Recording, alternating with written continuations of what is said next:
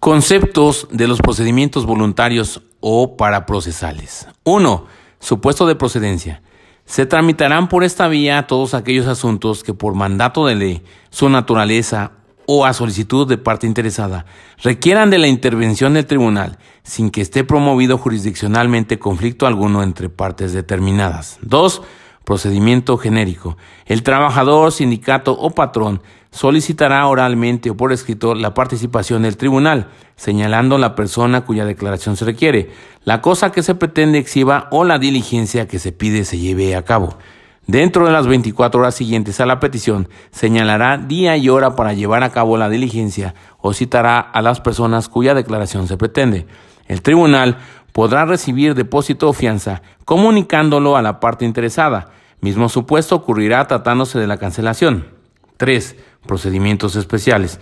Cuando la Secretaría de Hacienda y Crédito Público, sin haber mediado objeción de los trabajadores, modifique el ingreso global grabable declarado por el causante y éste haya impugnado dicha resolución, podrá solicitar al tribunal dentro de los tres días siguientes aquel en que haya presentado la impugnación correspondiente la suspensión de reparto adicional de utilidades a los trabajadores, en el cual adjuntará uno garantía, dos copia de la resolución dictada por la Secretaría de de Crédito Público y nombre y domicilio de los representantes de los trabajadores sindicalizados, no sindicalizados y de confianza. El tribunal recibirá el escrito del patrón, corriendo traslado al trabajador para que en el término de tres días manifieste lo que a su derecho convenga.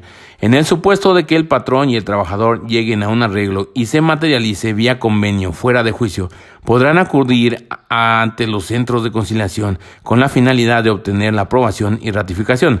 Los trabajadores mayores de 15 años, pero menores de 18, que no hayan terminado su educación básica obligatoria, podrán ocurrir al tribunal competente solicitando autorización para trabajar.